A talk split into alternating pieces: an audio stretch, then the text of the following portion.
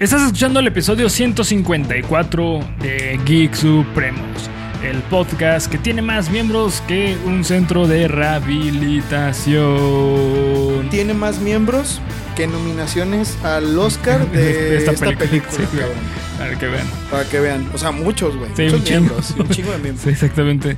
Eh, y si tú quieres formar parte de este eh, centro de rehabilitación, síganos, sí- síguenos en las redes sociales que nos encuentran como Geek Supremos. En cada una de ellas, fácil y sencillo, polo acá abajo en descripción.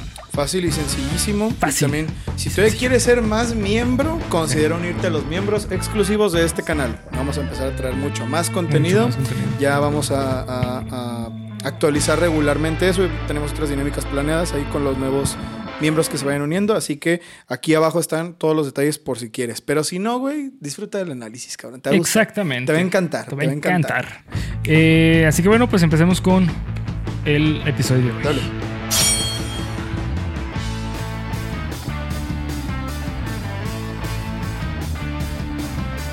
Bienvenido a tu podcast favorito de cultura aquí con comedia, en el cual yo, Bernardo Herrera, te voy a contar a ti.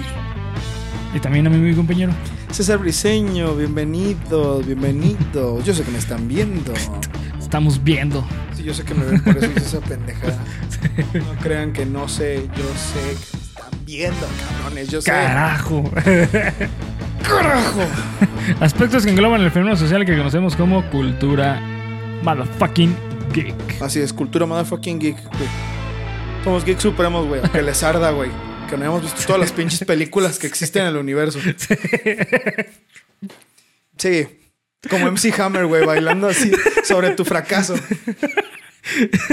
Este, pero bueno, eh, vamos a empezar con el análisis directito de eh, Pobres Criaturas, de Poor Things. Eh, este, este análisis lo quiero dividir en dos partes, lo quiero dividir en un resumen general y vamos a hablar como a grandes rasgos de la película sin generar eh, spoilers, porque esta película pues acaba de salir aquí, al menos en, en México. Salió apenas el 25 de, de- de enero este, o a inicios de, de enero salió, entonces pues todavía está un poquito fresca. Para que todas las personas que no la han visto no se preocupen, no va a haber spoilers, eh, al menos en la primera parte de el- del episodio. Vamos a avisar, ¿no? Cuando empiezan los spoilers. Sí. Y Bernie siempre deja timestamps. Sí, le voy a dejar el timestamp. Siempre ahí está el timestamp, incluso también por si quieren brincarse al momento en el que empiezan los spoilers. Exacto. Pero creo que de cualquier manera va a haber algo interesante que pueden sacar de esta parte. Así Sí. que vean todo el video, de preferencia. De Sí. preferencia. Eh, pero bueno, pues a ver, ¿de qué trata Poor Things? Creo que queremos, eh, que es la mejor manera de empezar. Eh, primero que nada, pues esta película se trata sobre Bella Baxter, una chica que al inicio no entiende su condición, simplemente la ves actuando raro, la ves actuando como una niña pequeña. Conforme va pasando el guion, vas entendiendo por qué. Ya que, bueno, eso es parte de la premisa, esto no es ningún spoiler. Es que eh, eh, Bella Baxter tiene el cuerpo de una mujer adulta, pero con el cuerpo de un recién nacido.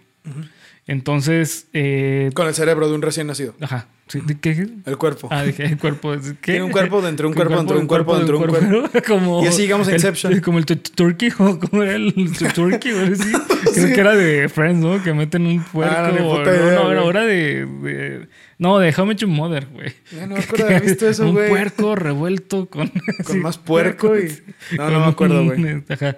Este, entonces, bueno, pues ahí vemos un poquito de esta eh, forma rara de actuar de Vela.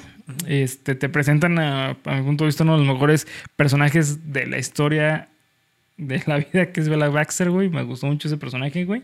Eh, por el desarrollo que tiene. Y también, eh, pues, está esta cuestión de que no sabes por qué está así, pero vive con un, pues, un científico loco que se llama God o Godwin. Godwin Baxter, ¿no? Algo así. Simón, entonces, eh, sí, doctor Godwin Baxter, exactamente. Eh, es una película que toca temas súper duros, súper crudos. Es una película que a mi punto de vista es una, tiene una premisa genial, güey, que es, desde, al menos de mi perspectiva como psicólogo, es pasadísima verga, güey. O Eso sea, es exactamente de lo que quiero que hablemos, güey. no mames, neta. eh, sí, es que es una pregunta real. O sea, es una, es una pregunta de investigación que, pues, lamentablemente no se va a poder hacer nunca, güey. ¿Cuál? Pero, ¿qué, qué, pasaría, güey? ¿Qué pasaría si pones el cerebro de un re- recién nacido en un, adulto, en un cuerpo desa- desarrollado, güey? Ok. O sea, esa pregunta es una pregunta de investigación real. O sea, es una pregunta fuerte científicamente hablando que creo que nunca se va a poder responder.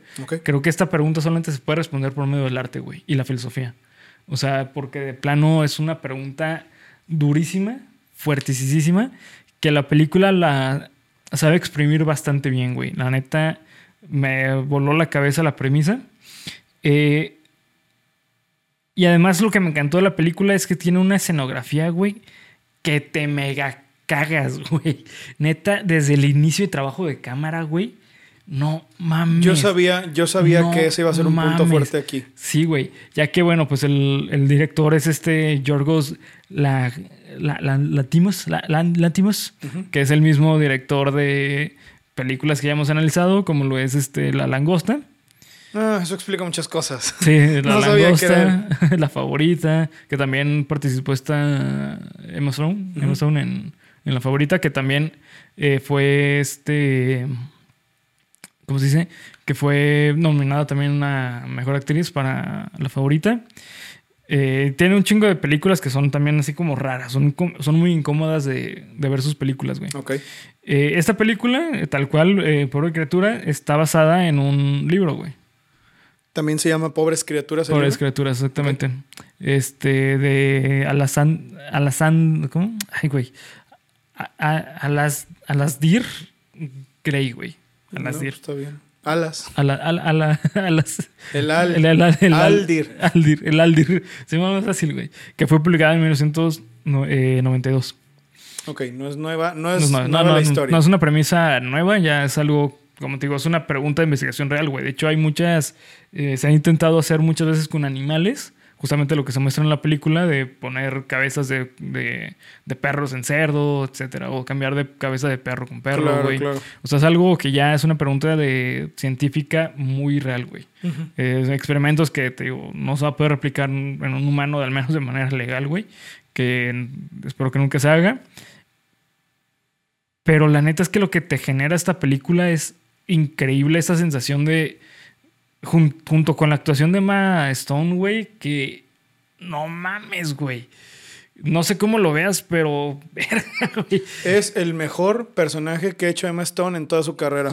Perra vida, güey. La neta, yo creo, o sea, es que por ejemplo, a mí me gustó me gusta mucho el personaje de Mia en, en La La La La Land. Pero es que es, Es, es Emma Stone.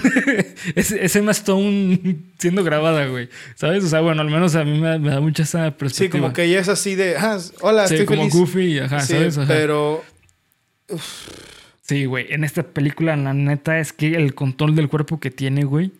eso, su corporalidad es No mames. brutal, güey.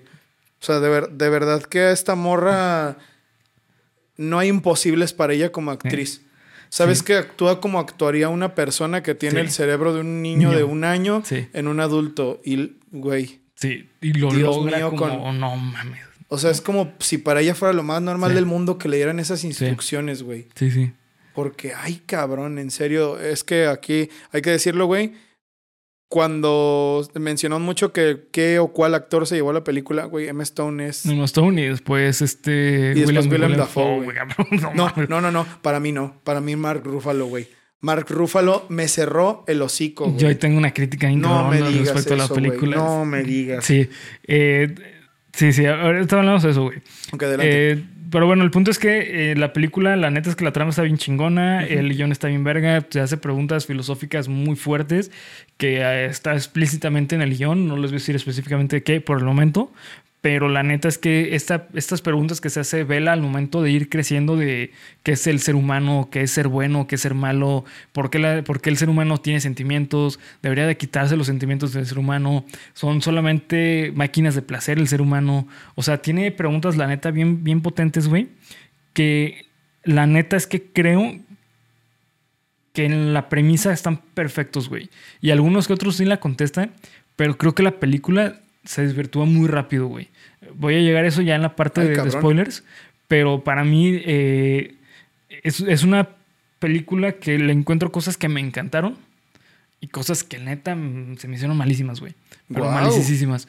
Eh, yo, cuando, yo la fui a ver ayer con, con, con Ivette.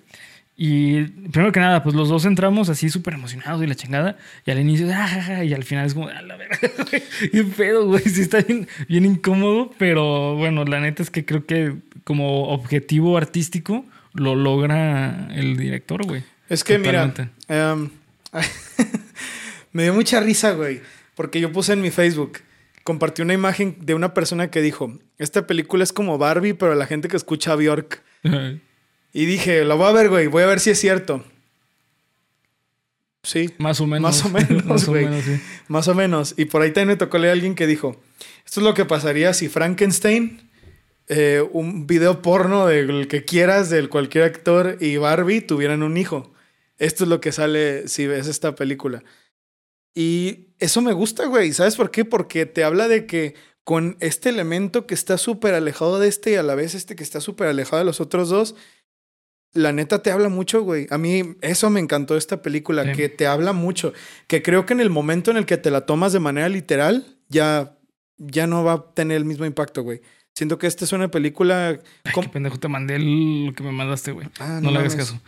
A ver, déjenle respondo a Bernie. Déjenme le respondo rápido. No, no, Ay, no, no, está no. bloqueado el Sí, celular, no, vale no, verga. sí. Este, sí, sí, sí. Me pone a pensar que hay que tener una creatividad encabronadísima. Digo, yo sé que no es un guion original, ya Sí, es es, es una adaptación, pero de cualquier manera, la novela, lo que sea, Sí, sí, la adaptación del guion, porque pues sí es una adaptación. O sea, es, es brillante, güey. O sea, la historia genuinamente me encantó, güey. La historia me pareció fascinante y además me gusta todo la simbología. Lo que iba a decir antes de lo de que Bernie me mandó sus nuts es que No, no, no. este, lo que iba a decir es, es que te ¿has visto la película El Faro? Eh, no, no lo he visto, güey. Eh, me, me suena mucho, güey, porque la película del Faro no tiene absolutamente nada de literal. Nada, güey. Es una película a la que tienes que agarrar mm, después de drogarte y... Es que, ¿sabes qué? Eh, Aquí creo que estás un poquito equivocado porque la película sí tiene muchos excesos literales, güey. ¿Literales, güey? Sí. Sí, sí. No mames, ¿cuál, güey? Como la liberación sexual, es literal, güey. El empoderamiento. ¿Sabes? O sea, sí toca el del neurodesarrollo. Pero bueno, yo literal me lo imagino como de, güey, es literal, o sea, literal la situación que estás viendo en la pantalla, dudo que pase en la vida real, güey. Sí, güey. O sea, sí, completamente. Yo creo que más bien todo eso son símbolos, güey, sobre güey. vidas. ¿Qué- Dudo mucho que haya una mujer que tenga el cerebro de un, de un recién nacido y que... Quítale la premisa de que es el cerebro de un recién nacido y es una mujer que no ha podido vivir su vida. Es algo muy literal, güey. Habla de cosas muy literales de la película, güey. Viéndolo de ese punto, sí, definitivamente sí. Sí, sí, es una, es una película que toca temas. Por eso es tan fuerte esta película. O sea, la neta es que lo que te digo, la premisa es una premisa increíble porque te está hablando del ne- neurodesarrollo de una persona. O sea, eh, de, de hecho, eh, esta película sí, va, sí se basa en un hecho científico que es cómo se desarrolla el cerebro de un bebé, güey. O sea, eh, que obviamente hay limitaciones, obviamente no se puede hacer esto por un chingo de cuestiones eh, fisiológicas. O sea, por ejemplo, el hecho de que eh, Bella ya es un cuerpo de mujer adulta, ya tiene, por ejemplo, los, pues, los genitales desarrollados, este, los óvulos, etcétera, güey. Por lo tanto, el cerebro, ahí qué función tiene contra esos, contra, contra esas hormonas que están disparando. Sí, ¿sabes? es, O es sea, algo como, verga, sí. ¿y qué pasaría si? ¿O cómo funcionaría? Sí, ¿Sabes? sí. Sí, sí, sí te mete en ese mood de, ay, cabrón, soy un científico loco por preguntarme estas cosas, Sí. soy un pinche enfermo. Pero no, güey, o sea, creo que son preguntas totalmente válidas. sí, sí. ¿Qué hay de, porque eso fue en lo primero que pensé cuando la vi, ¿qué hay de psicología freudiana aquí? Eh, pues todo el, el, este, psicodesarrollo. Eh, básicamente, para los que no sepan qué es el psicodesarrollo, el psicodesarrollo es una teoría, eh, de, de hecho en psicología se utiliza y también en psicoanálisis no tanto, o sea, sí es como parte principal, pero se utiliza mucho en psicodinamia, güey. O sea, el enfoque terapéutico ya psi- psicológico, no, no de psicoanálisis. La- el desarrollo psicosexual, eh, Freud mencionaba que principalmente fue hecho no tanto por Freud tal cual la teoría, sino por Anna Freud, su hija, que habla que el ser humano se desarrolla durante cinco etapas de su vida principales sexualmente hablando, que es la etapa anal, la oral, la etapa de latencia, la etapa, este, ay güey, no la quiero cagar, déjala, los busco porque son cinco y no la quiero cagar. Sí, tú date, tú date. Este, pero bueno, cada, cada etapa eh, habla exactamente de cómo tú te desenvuelves para aprender, güey. O sea, por ejemplo, el, eh, eh, espera, etapas psicosexuales, psicosexuales. En, en cada etapa te desarrollas dependiendo las necesidades que tengas fisiológicamente. Eh, menciona Freud que en un inicio una persona aprende todo por medio este, de la fase oral. Aquí la tengo. Es fase oral, anal, fálica, eh, latencia genital, güey. Eh, ahorita las, las desarrollo. Eh, como tal cual, te digo, la etapa eh, oral es todo aquello. Es que, por ejemplo, Freud decía, cuando tú naces, tu centro de, de- de tu vida es tu mamá o tu cuidador. Y la manera en que te cuidan es alimentándote principalmente. Entonces, como el alimento viene de la boca, principalmente tú buscas el contacto con otra persona por medio de la boca, güey. Por eso tú ves que niños chiquitos agarran todo y se lo meten a la boca, güey. Claro, sí. ¿Sabes?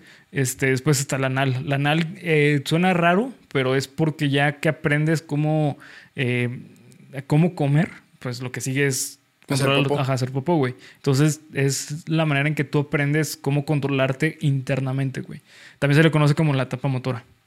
O sea, es como esto de cómo te controlas tú eh, fisio- fisiológicamente para poder eh, encajar en una sociedad. To- todo esto tiene que ver con que el desarrollo del super yo, güey.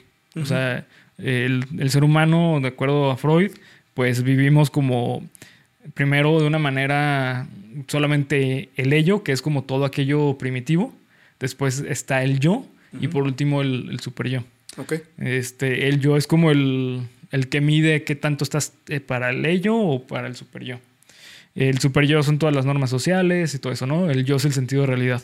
Entonces, eh, en la etapa anal es cuando se empieza a desarrollar el yo, porque ya estás en un, te estás conociendo como a ti mismo por dentro, güey. La fálica es cuando te empiezas a relacionar con otras, con otras personas y con otros géneros, güey. Ujú. A- Aquí es muy común que el niño empiece a jugar con sus genitales, ¿sabes? O sea, ¿te das cuenta? Pasa mucho esto en la película. El- de hecho, ahorita que lo estás diciendo y las personas que ya vieron la película, por eso te lo pregunté, güey. Sí. Porque cuando la vi dije, güey, esto se lo tengo que preguntar a Bernie. Hay escenas cortas, Sí. como sí. esa en la que le, en la que Vela le chupa la oreja al, al ¿cómo se llama este güey? Ay, no me acuerdo Sí, cómo la- se la- llama. sí, al sí. ayudante El del, ayudante. del doctor. Ujú. No me acuerdo cuál es el nombre. Sí, te digo, se llama Eh, ay, güey, no me acuerdo. Por Dios, ¿cómo se llama? Max. Max. Sí, ¿no? Bueno, no, no, sí, debe ser, no me acuerdo. Pero a él que le dice, ahora hazle lo mismo a Vela.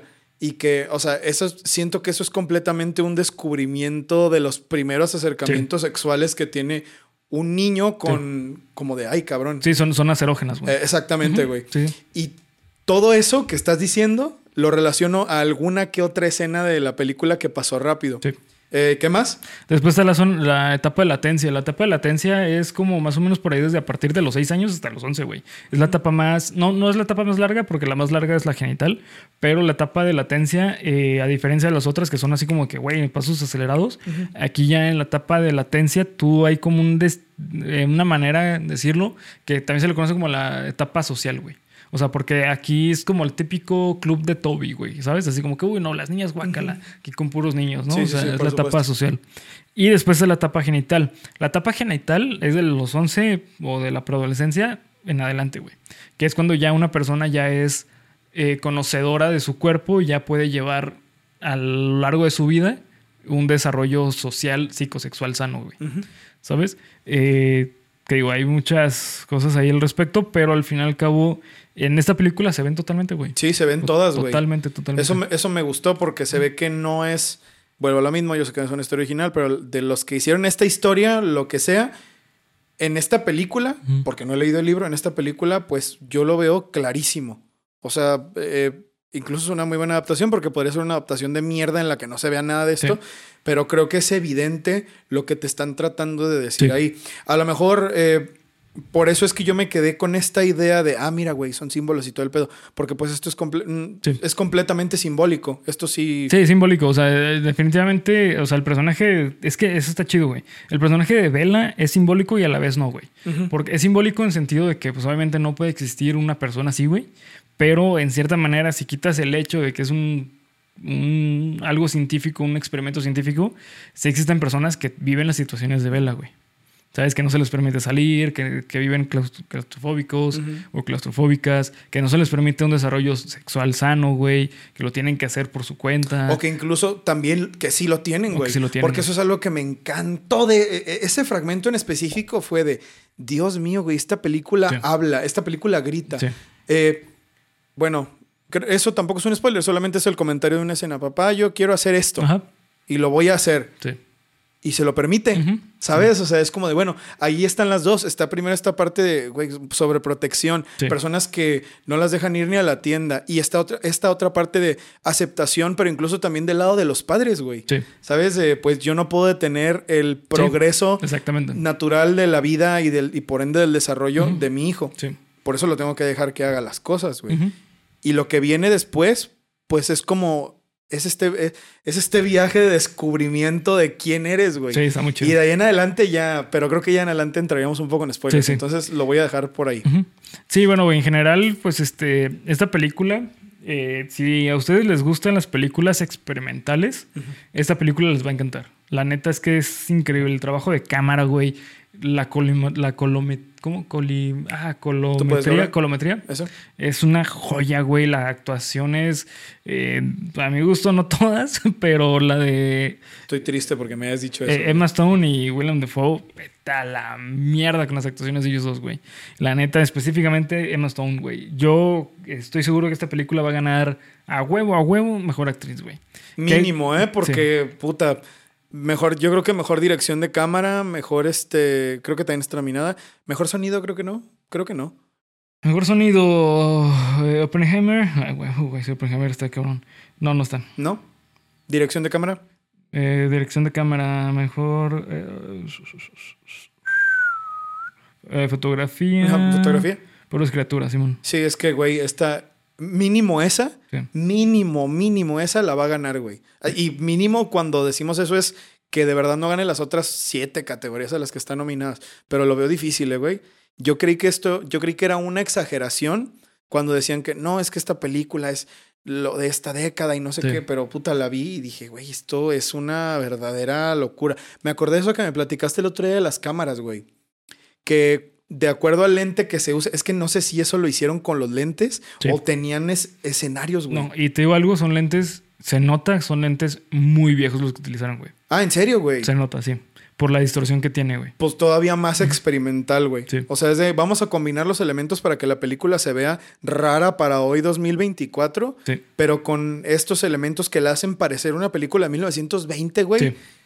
Wow, cabrón. O sea, no, de verdad es un viaje, al menos técnicamente. Sí. Esta película es una obra de arte, Sí. güey. Es magnífica visualmente. Sí. Los, los cielos, güey, los escenarios, las escenografías, los vestuarios. Ay, Dios mío, yo Los no sé quién fue él o la vestuarista este, de esta mamó, película.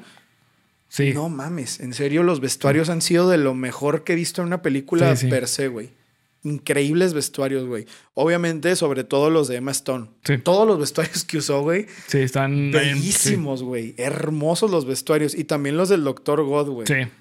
Buenísimos, güey. Y, y no sé, es que todo eso lo, lo remarco mucho porque creo que de lo mejor que tiene esta película es su. es la- lo plástico, los cuadros. Está. Ay, güey. Bueno, no puedo hacer spoiler de eso, pero hay una escena ya casi al final. eh, que es como una pintura, güey. Parece Sí. una pintura renacentista en el que están así al lado abrazándose, ¿sabes? Sí. Eso parece una pintura, güey. Por eso te preguntaba de la película del Faro, porque la película del Faro tiene eh, eh, pues escenas que culminan en recrear una pintura, una pintura de la antigua Roma o no sé, cosas así. Ya. Y esta también lo tiene.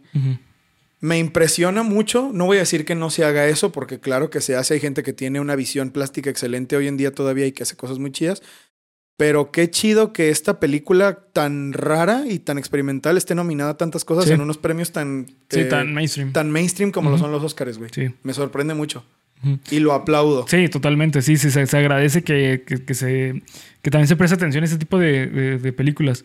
Eh, pero bueno, este, mira, para ir dando como la transición entre de, de no spoiler a spoiler, eh, como les decía, esta película para mí tiene cosas que me encantaron, que ya lo dije, que es el desarrollo. Me, me atrevo a decir que la primera mitad. Ajá, la primera mitad de la película se me hace increíble, güey. Me Hasta- fascina, güey. Eh, ahorita lo, lo digo, antes, va, de, antes llegar. La primera mitad Ajá. y la segunda mitad, ¿te caga? Sí, se me hace. No, no me caga, güey, pero creo que se desvirtúa mucho la película. Muchísimo. Eh, y entre lo que me gustó, pues les digo, es que sí está basado muy bien, güey. No solamente en la cuestión freudiana, sino en la cuestión neurológica. La neta es que tiene datos muy ciertos, güey. Cuando Bella camina así como que no, no se coordina y la chingada y que llega este Max y le pregunta como que, ah, pues, ¿qué, qué, onda con ella, no?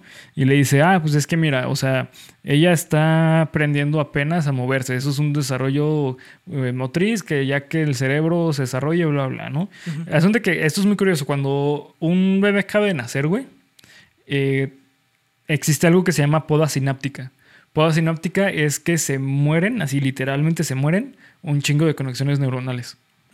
Esto es porque es cuando, cuando estamos en el, en el vientre, eh, hay, much- eh, hay poco estímulo, güey. Por lo tanto, hay muchas neuronas que nos funcionan para ese momento. Pero cuando nacemos, al haber tanto estímulo, se tienen que morir muchas neuronas, güey. Y conforme va pasando el tiempo, cada vez se van muriendo neuronas. Y aquí en esta película lo vemos así, güey. O sea, si te das cuenta, esta vela conforme va aprendiendo, va modificando sus movimientos. De hecho, eso me, me fascina, es un spoiler.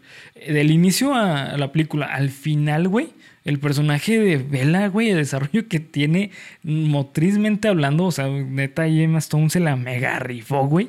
Neta, es increíble porque al inicio es, es muy sutil, es po- de poco en poco cómo va modificando su manera de actuar, su manera, todo eso, güey. Que Eso es como, eh, ¿sabes sabes con qué lo relaciono yo? Con esta parte, de- estas partes de la vida que es de, ¿no te ha pasado que te preguntan, oye, ¿y cuándo empezaste a hacer esto? Ajá. Y yo siempre tengo la misma respuesta, no sé, güey, un día Sí, no sé, simplemente ya lo ajá, hacía. Sí, sí. Eso pasa aquí, güey. esta o sea, primero ves a Emma Stone así como viéndose como un bebé, tal Ajá. cual, así sin equilibrio, agarra, de manera torpe, agarrando la comida. Y de un momento para otro ya es así, pinche dama británica, así cabroncísima, ¿sabes, güey? Eso, eso es un trabajo actoral. Sí, no mames, y acompañado con una excelente dirección, güey. Sí, Porque, no, la, la neta es que esa, esa película sí se la mamaron, güey, con eso. Eh, y bueno, pues ya entrando un poquito a spoilers. eh, ojo, aquí ya estamos. Alerta de spoilers. Alerta, Alerta de spoilers. spoilers, alerta de spoilers. Simón, este, ya, ya entrando en spoilers, eh, te digo, para mí una parte que no me gustó así, neta, nada, nada de la película, güey, es que yo le quitaría dos cosas Ok. que para mí son muy cruciales. La primera es a Mac Ruffalo, güey. Me No, cagó la actuación de Mac no. Ruffalo, güey. Se me hizo tan de a huevos su actuación, güey. Ya. O sea, la neta, yo sentí como que el vato iba a cobrar, güey. O sea, ¿De verdad, güey? neta, güey. No, no mames. Se me hizo horrible, güey. La Dios neta, no, no me gustó. güey. Que digo, no, no sé si sea yo, pero también Ivette me dijo que tampoco le gustó. Ujú. O sea, que se le hizo mala actuación de Mac Ruffalo. Ya. Aquí es donde yo comprendí por qué decías de Mac Ruffalo, güey. De que, pues es que es un vato normal. O sea, Ya, ya, ya. lo que pasa es que creo, güey, que papeles tan grandes No los puede levantar. no los puede levantar. No los puede levantar, güey.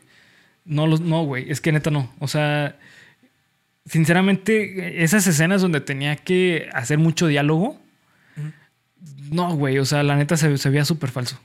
Súper falso. Es que aquí, bueno, yo tengo un. Tengo dos este, visiones con Mark Ruffalo. Puede ser que sí, güey. Definitivamente que no lo quito. Y yo lo, lo agarro del punto del que yo siempre lo veo como esto, güey. Porque creo que lo he dicho varias veces. Que para mí Mark Ruffalo siempre es. Pues, sí, soy Mark Ruffalo. Sí, soy la vida. Soy Mark Ruffalo, güey. Y todo le queda bien. Shutter Island, Los Vengadores, este... Como si tuviera 30. O sea, todas esas películas le quedan bien a Mark Ruffalo siendo Mark Ruffalo. un tipo normal, ¿no? Un Un, tipo güey normal. que lo conoces en cualquier lado. Pero es que, güey, ¿nunca has conocido un güey como ese? Como, como un patán así culero con las morras.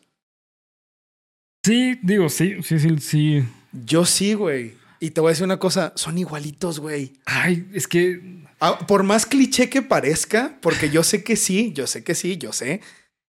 De verdad que no te voy a decir que he conocido a muchos, güey. Tampoco voy a mentir en eso. Conocí a uno, solamente a uno. y lo vi en la película. Y en este momento estoy hablando con él. Sí, No, conocí a uno en mi vida, güey. Conocí a uno en mi vida. Muy de cerquita. No voy a dar más detalles. Y era idéntico, güey. Idéntico, cabrón. O sea, haz de cuenta que yo estaba viendo la película y fue de, ay, Dios mío, no puedo creer que la hayan atinado tanto, güey. Es que mira, para mí el problema con Mark Ruffalo, güey, es muy puntual. Muy, muy puntual. Eh, por ejemplo, es est- está esta escena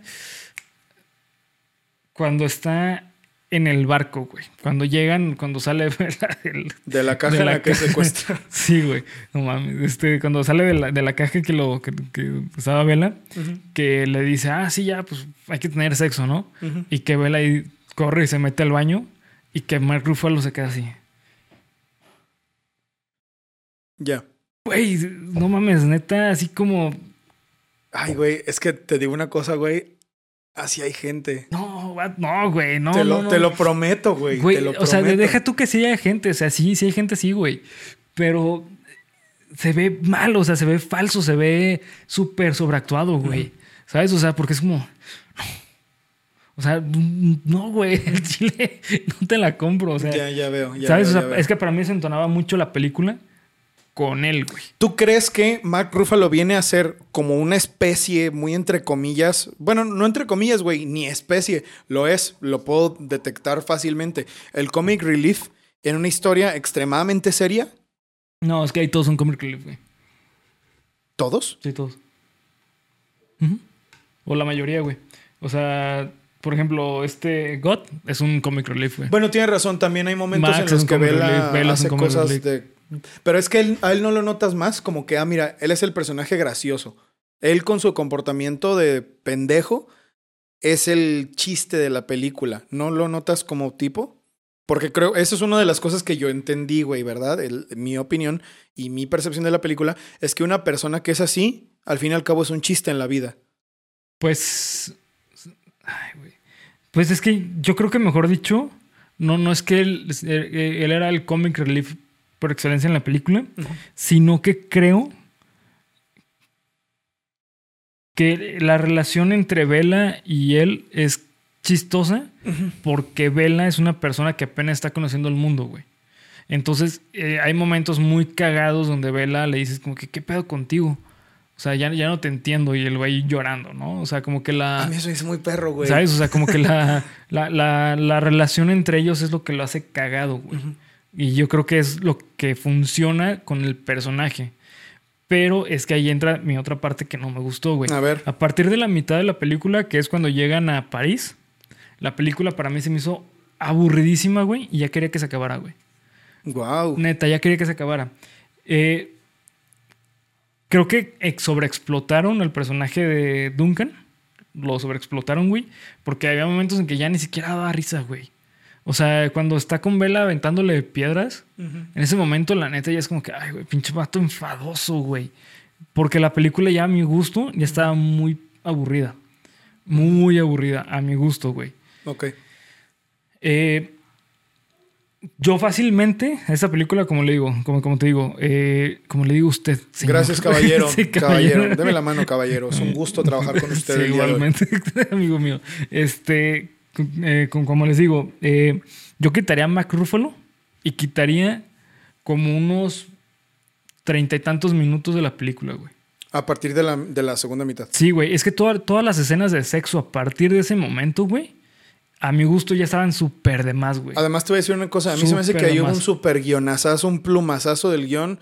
Güey, qué conveniente que Sí, me- no se embarazara. Sí, también. O sea, como de, güey, también... Sí. ah, Sí, Es que, ¿sabes qué? Aquí entra el otro punto de esta película, que es lo... mm, no voy a... ¿Viste Barbie, güey? sí, sí lo vi. Ok. Esta es una eh, crítica impopular, popular, por lo que he visto. A mí Barbie se me hace una, mal, una mala película. Sí, a mí también. Y es una mala película de feminismo. Sí. Porque es un, es un feminismo súper... Adoctrinante, papel, güey. Es adoctrinante. Eh, Exacto. O sea, no, no, no, no me quiero meter mucho en ese pedo, pero Eh, que digo, también nosotros no somos mujeres como para entender esto, porque muchas mujeres estaban diciendo, no, es que la neta, eh, yo lloré con la película de Barbie por el mensaje y sí, qué, qué bonito que lo den así tal cual, güey. Tal cual. Pero creo que la película como película, o sea, Barbie como película, eh, definitivamente es una película que a mi gusto es muy mala. A mí muy también. mala. ¿Por qué? Porque es como, te voy a leer qué es... Lo, Eh, lo que tienes que pensar sí. hoy en Hoy- 2023. Sí, exactamente. Y eso a mí Sí. eso no me gusta, güey. Volviendo al tema de, de, de Poor- eh, ¿cómo? Poor Poor Things. Things. ¿Cómo se llama? de cómo se llama esta puta mierda, este, The Poor Things. Esta para mí es una película que veo por dónde va muy cabrón, Sí. sobre todo con las escenas sexuales, Sí. güey. Y te voy a decir otra cosa. Creo que esta versión de la realidad de una mujer que tiene que valerse por, por- porque hasta lo dicen, y eso se me hizo un buen diálogo, que dijo, este, eres una puta y no sé qué, le dijo, no, no, no, somos nuestros propios medios de producción. Dije, wow, güey, Sí. eso está muy cabrón, eso está Sí. muy chingón, porque esa es una realidad, esa es una realidad completamente. Sin embargo, yo también creo que abusa. Sí, demasiado, güey. Es que la neta, es que ya no aporta nada a la película. No, solo se va esta parte edgy de, güey, mira cómo Sí. Vela no tiene ningún problema en coger demasiado. Pues Sí, sí, creo que eso ya... eh, Mira, yo, yo hablándolo con Ivette, los dos llegamos a esta conclusión. Si esa, ese momento de la película hubiese sido como que simplemente entran y salen los, los hombres. los hombres, hubiera quedado buenísima la película, güey. Buenísima, porque tiene un mensaje muy verga, güey. Neta, tiene un mensaje muy chingón, que es justamente esto, o sea, tú no, no, no, no, no dejes que los demás te digan cómo vivir tu vida, güey. Exacto, ni Tú- eres el valor, ni tu vida tiene el valor Sí, que los de demás lo le que- dan. Ajá, y de lo que haces no, no es lo que te da valor. Exactamente. Es lo que eres, no, no tu profesión o lo que te dediques. Y eso está muy chingón, eso es un mensaje muy bonito, güey. Pero creo que se desvirtúa mucho el mensaje de la película porque neta ya parece, a mi gusto, parecía una película porno, güey. Pues es que creo que es a lo que le tira, güey. creo que es a lo que le tira. Eh, yo no, no, no estoy seguro de si haya una... Pues una crítica escondida, algo, una provocación o algo así. Pero sí, digo, hay que recordar que este director se, es famoso por hacer películas incómodas de ver, güey. Pues mira, güey, en este caso, y siendo que yo vi este, La Langosta, es lo único que he visto de él, la verdad, comparándolo con La Langosta, que pues son cosas opuestas un tantito, sí se parecen, pero bueno, em, yo creo que se le fue la mano, güey. Sí. Siento que eh, dudo que esto esté en el libro así, güey. O a lo mejor te lo explica en un pasaje como de, no, pues tuvo sexo con cientos de hombres. Pero siento que ya mostrar exactamente cómo le hacía con cada uno, yo siento que eso ya no era necesario. No, no güey. era necesario. Para nada. Incluso, fíjate, yo me hubiera. Es, es que es, es eso, güey, la sugestión. Porque tampoco es de decir, no, este. Y también, porque si digo, también hubiera quitado la escena lésbica. Es que no, es que eso es lo más importante. Bueno, güey, que lo hubieran dejado la sugestión entonces. Que hubieran mostrado que Güey. Bella con su amiga tuvo alguna especie de romance. Simplemente si hubieran estado acostados en la cama, güey. Que te dan a entender que. Ah, porque mira, dejando de lado esa escena en la que le está haciendo el oral, después se abrazan y cantan, y puta madre, güey, esa escena es hermosa. Sí, es güey. hermosa. Es bellísima. Sí. Y yo siento que eso para mí tiene mucho más peso que mostrar todo el acto sexual entre ellas dos, güey. Siento que eso ya le tira más al, eh, puto, no te vayas, eh. Porque tú querías ver a Emma Stone desnuda, eh. Pues no te vayas a ir. Como que por ahí me dio, güey. No sé, no Sí, sé cómo tú veas, como que Sí. vamos a usar a Emma Stone en nuestro em, cartel y que sepas que la vas a ver desnuda mucho tiempo, güey. Eso siento que sí la abarato un poco. Sí, bastante. Y deja tú de lo incómodo, güey, que definitivamente lo es, sino que siento que aquí hay un pequeño, como que se contraría la película con eso, güey. ¿Sabes? Mostrando el, el empoderamiento, la liberación sexual y todo eso. Pero ¿Y estás te- utilizando. sí. Exacto, güey. Estás utilizando la imagen de una mujer para venderla. güey. porque me interesaría a mí entonces que si me hablas de esto, me tengas que mostrar. Güey, entendí. cu- Cuando estaba cogiendo con Mark Ruffalo, lo entendí. Ok, güey, ahí, ahí sí me agarraste desprevenido. Pinche película, te una patada al pecho cuando Sí. ves eso. Ok, güey. Pero siento que ya todo lo demás ya no era necesario, güey. No. Y pon una, quizás dos, bueno, está bien, güey. Pero era escena de sexalo, de sexalo, ¿eh? ¿Qué iba a decir? De Mark Ruffalo. De sex con Mark Ruffalo, sexalo. es que yo quiero economizar tiempo, güey. No quiero gastarme tanto tiempo hablando. De sexalo, ya les dije todo. Uno, escena de sexalo dos, escena de sexalo tres, porque no fue una, güey, No, fueron varias. putero, y luego escena de sex hombre con hombre uno, hombre dos, hombre tres, hombre cuatro. Pues bueno, güey, es que creo que ya, Sí. creo que ya ahí se, fue para otro Se lado. desvirtuó Ajá. demasiado, güey. Pero fíjate que lo, de, lo del general, cuando regresa con su esposo, eso me encantó, güey. Es que, eh, mira, güey, el- ese, ese momento es increíble. Es un final increíble, güey. increíble. Pasa de si el final es una mamada. Pero es increíble el final. Pero pierde un chingo de peso, güey. Porque la película se vuelve bien tediosa, güey. Bien tediosa. Y neta es que yo le quitaría todas las escenas innecesarias de De sexo. De sexalo. Quitas todo les quitas tres escenas de sexalo, Sí. dejas una nomás. Y pues sí, güey. Creo que, creo que no me gusta eso. Y Y ojo, para mí, eh, quiero dejar esto en claro. Una de mis películas favoritas de la vida, güey, es Boogie Nights. ¿Has visto Boogie Nights? nunca. Boogie Nights es una historia del, del cine erótico, güey. Es una película que habla sobre Ah, el cine creo que erótico. sí, ya me lo habías es con este Mark... eh, No, sex. No, este Mark... eh, ¿Cómo se llama este? Ma- memes. Mikey Mike, el de Ted. Este Mike Wahlberg. Mm, el de Mark Wahlberg. Sí, el, el que sale en Ted. Ah, por supuesto, güey. Sí. Sí, sí, sí, claro, Sí, sí. claro, claro. Es con él. Es una película que habla sobre el cine erótico, güey. Mato. Una película que tiene un chingo de escenas, pero es porque habla del cine erótico. O sea, tiene mucho, mucho sentido. Es neta, son mis películas favoritas, güey. Pero cada una de las escenas de sexo tiene un motivo para la película. Aquí, a partir de que llega el prostíbulo en adelante, ponle que la primera vez que dices, Sí. ah, ok, lo ya, ahí, güey, se entiende perfecto. Pero a partir del momento en que cada hombre que llegaba, güey, se mostraba explícitamente, güey, para mí pierde un chingo de sentido y ya se vuelve súper aburrido, güey. Porque es una tras otra, tras otra, tras otra, güey. Claro que va a estar esta crítica de no, es que esto es para que entiendas que no hay límites en la creatividad sexual Sí. y que la mujer tiene derecho a disfrutarse Sí, no, como ella claro, quiera. güey. Sí, güey, pero es que de verdad yo siento que no es necesario. En serio te lo digo. Y te lo digo también por esto mismo. Es que para mí eso es lo más importante, güey. Que yo siento que aquí hay un, un- una contradicción muy grande en que siento que usan a Emma Stone. Sí. Es- eso de verdad que no puedo dejar de verlo. Siento que la están usando Sí. para vender la película. Sí, A pesar de que tú no sepas lo que va a pasar y de que no salga en el póster en primera plana. Escenas explícitas con Emma Stone. La voz se corre, güey. ¿No? O sea, Sí, sí, claro, claro, que es de lo primero que Sí, vas a hablar cuando hables con alguien de la película. Güey, ¿viste las, las escenas? Sí, güey, pues es que eso es lo que pasa. Y eso va a generar morbo. ¿Por qué Ujú. es eso, güey? O sea, para mí el mensaje sustancioso lo agarras las, las primeras veces, güey. Tampoco Sí. es tan difícil. Sí. O sea, lo puedes agarrar las primeras veces. Y también están. Porque la, la otra cosa que me encantó de esta película es la narrativa, güey. Sí, la, la narrativa es formidable. Me encanta este momento en el que, bueno, güey, ella está trabajando en un prostíbulo y a la vez está yendo a la A universidad. estudiar, güey. sí, está. Ella, es- ella está siendo un médico, o sea, está en- ahí en el anfiteatro viendo cómo abren un cadáver. Una médico. una médico. Sí. Porque, perdón, porque ella este, sabe, e- ella lo tenía ya, ella sabía que Sí, exacto. Entonces, esto para mí habla muchísimo más.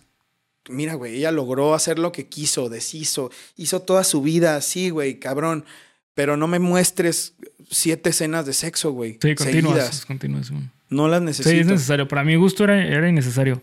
Eh, pero bueno, ya brincándonos un poquito de eso, de ya dejar en claro que sí es, es innecesario, güey.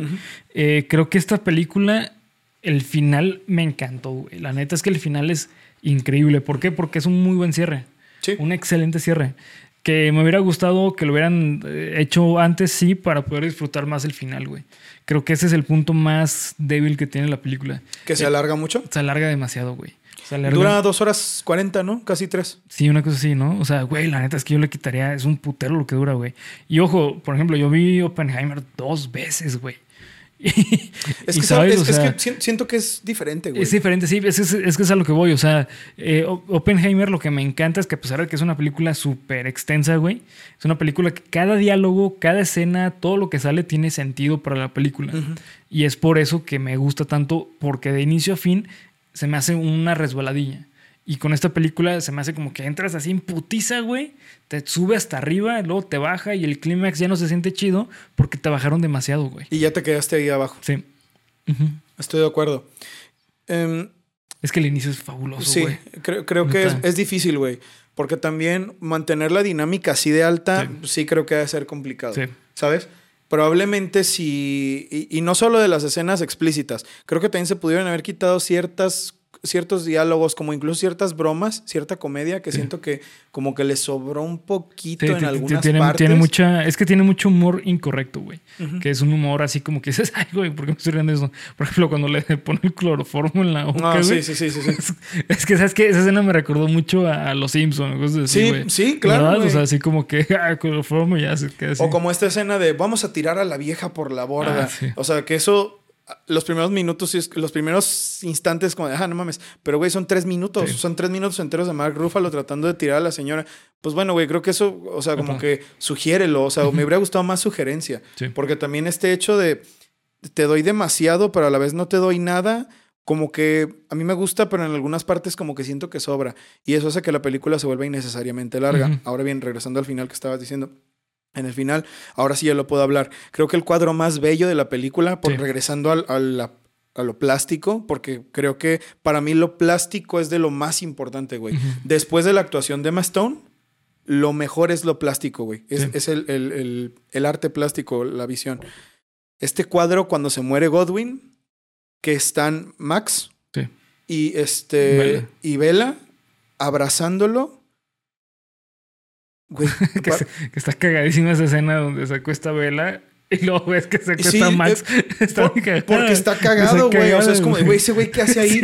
Pero, Pero antes es- de que te sí. rías, es de, Verga, sí está muriendo. verga, no mames, ¿qué está pasando, Sí. güey? Y te voy a decir una cosa, güey. Me parece, yo estoy seguro de que lo hicieron por eso. Me encanta, güey, que se llame God, que le digan God. Sí. Porque eso es una completa Alegoría. Es, es una alegoría a- tu independencia como ser humano en la vida, güey. Sí, y es una alegoría al Génesis. Al Génesis, al libro Génesis de la ok, Biblia. ya entiendo. Porque sea- se quedaron Adán y Eva. Adán y Eva. O sea, bueno, de hecho, en cierta manera yo diría que mejor dicho, Adán y Eva es Vela. ¿Por qué? Porque Ah, Vela ella es los dos. es la combinación de los dos. ¿Por qué? Porque Vela es una mujer que tiene el cerebro de su hijo. Era, era hijo, güey.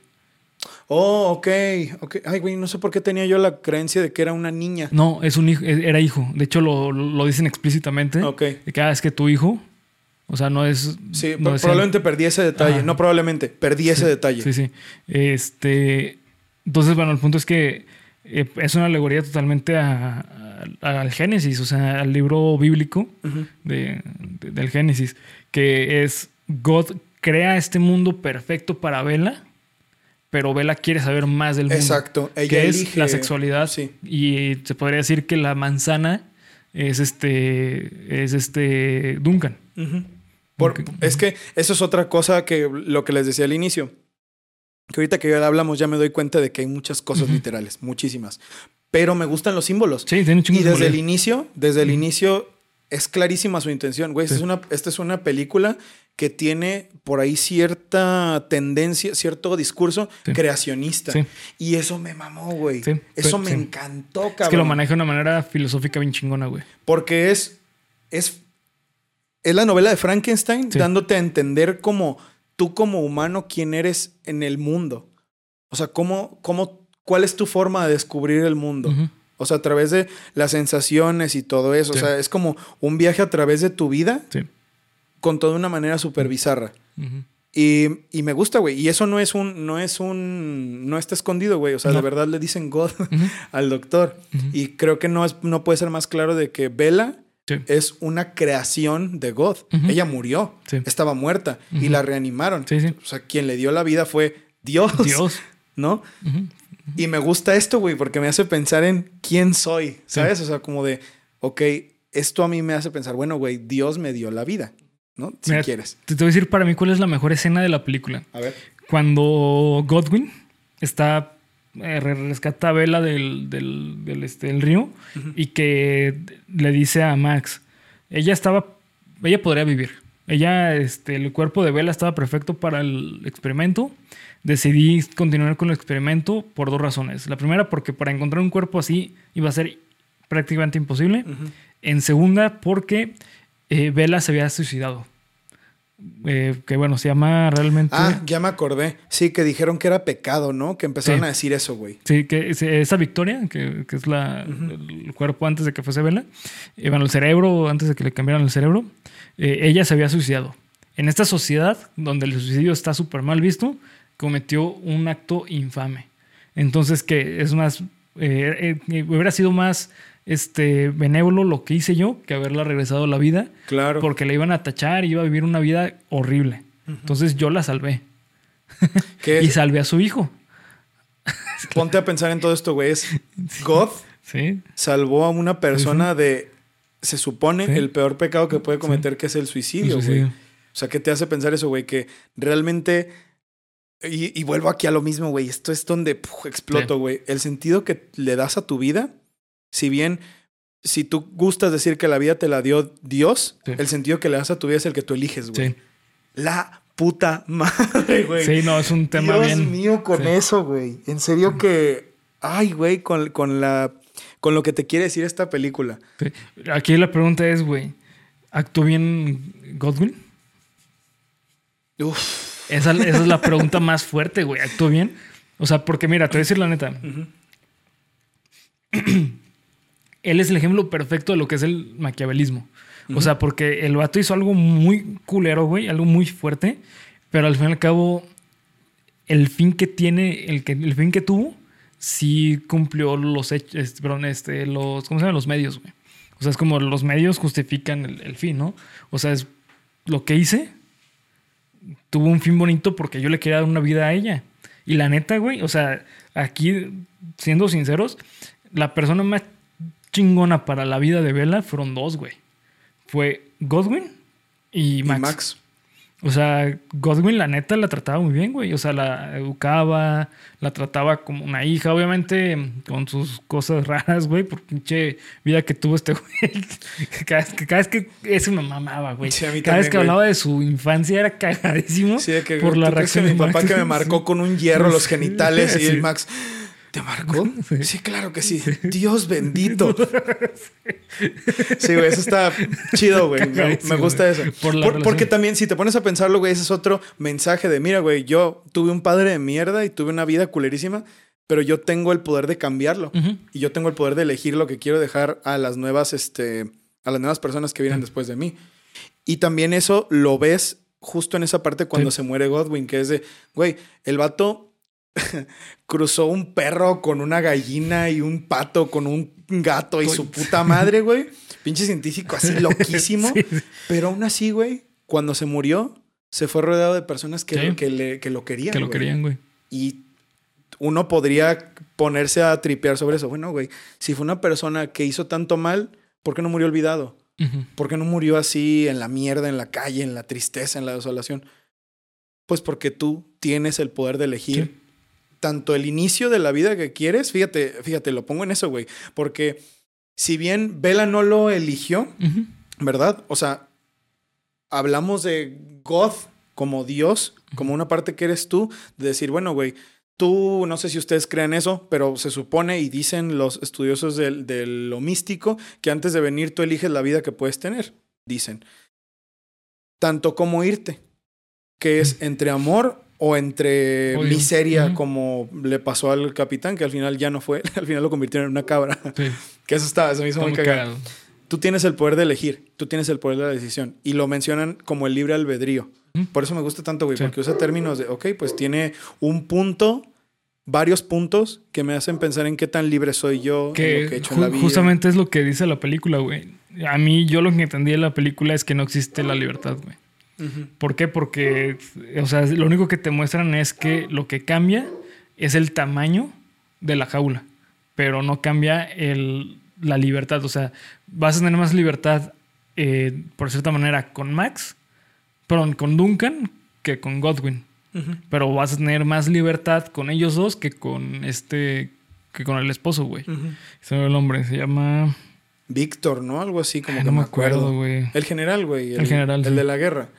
Sí, sí, es verdad. ¿Sabes? O sea, Por eso al final, bueno, ¿y qué dices del final, güey? ¿No sientes que al final Vela de verdad fue libre?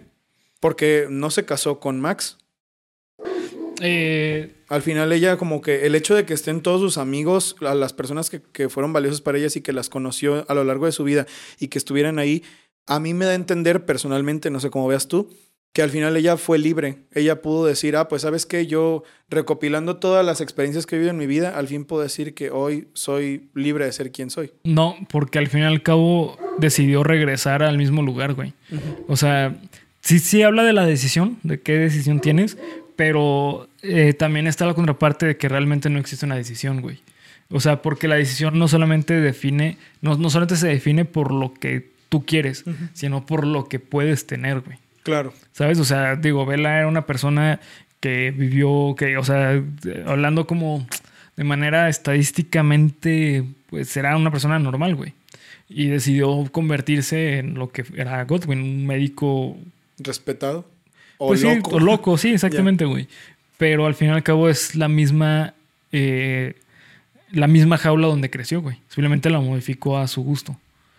¿Sabes? O sea, es que realmente la libertad no existe. Es una, es una imagen, es algo inventado para hacer creer a las personas que son libres. O sea, libre albedrío es tú decides lo que quieres, pero dentro de esas posibilidades. Claro, entiendo. O sea, no hay, no hay, no hay posibilidades infinitas, güey. ¿Tú crees, Eso que si, ¿Tú crees que si ella hubiera elegido otra cosa que no hubiera sido médico, habrías cambiado la idea como de, bueno, No. güey, a lo mejor fue libre? No, no, porque al fin y al cabo decidir otra cosa es porque está la posibilidad de elegir eso, güey. O sea, no, no es como que haya elegido, ah, voy a hacer... Eh, Es lo que hablábamos justamente de, eh, de la teoría de los, del- de, de los monos, güey. Del millón... ¿Cómo es la? Ah, de los monos infinitos. Para los que no conocen esta teoría, así a muy grandes rasgos, es que si tú pones a escribir a un mono en una computadora o en donde sea, eh, existe la posibilidad de que ese mono escriba Macbeth o escriba una película, etcétera. O sea, que sea algo significativo. Existe la posibilidad. ¿Por qué? Porque eh, si lo llevamos al campo matemático, eh, el número pi es el número infinito. Infinito quiere decir que hay una infinita posibilidades. En este caso, no existen infinitas posibilidades porque no existen infinitas posibilidades en la vida de la hum- del ser humano, güey. Como que no va a inventar algo nuevo, no va a descubrir, ah, mira, güey, esto es todo lo demás y esto es la libertad. El, el ser humano, eh, la vida del ser humano es finita, güey. O sea, mi vida empieza en 1996 y termina el día que muera, güey. Si lo vemos de una perspectiva eh, cero religiosa, de, de que, ah, mística, de que va a haber algo futuro. No, güey. O sea, mi vida inicia en ese momento y termina cuando muera, güey. ¿Por qué? Porque es lo que podemos tocar, güey. O sea, es- eso es una perspectiva, eh, este, no me acuerdo si es de la, de Lacan. No, no recuerdo, pero el punto es que el, el punto, no, no, Lacan, de este Kant, según yo de Kant, eh, que Kant dice que todo lo que existe es lo visible.